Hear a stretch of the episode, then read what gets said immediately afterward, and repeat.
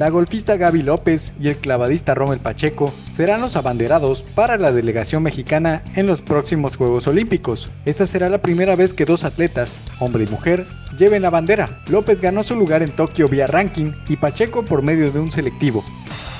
Pasamos a otra información. El tenista serbio Novak Djokovic confirmó su presencia para Tokio 2020. El número uno del mundo buscará la revancha en la justa olímpica, donde solo ha conseguido una medalla de bronce, que logró en Beijing 2008.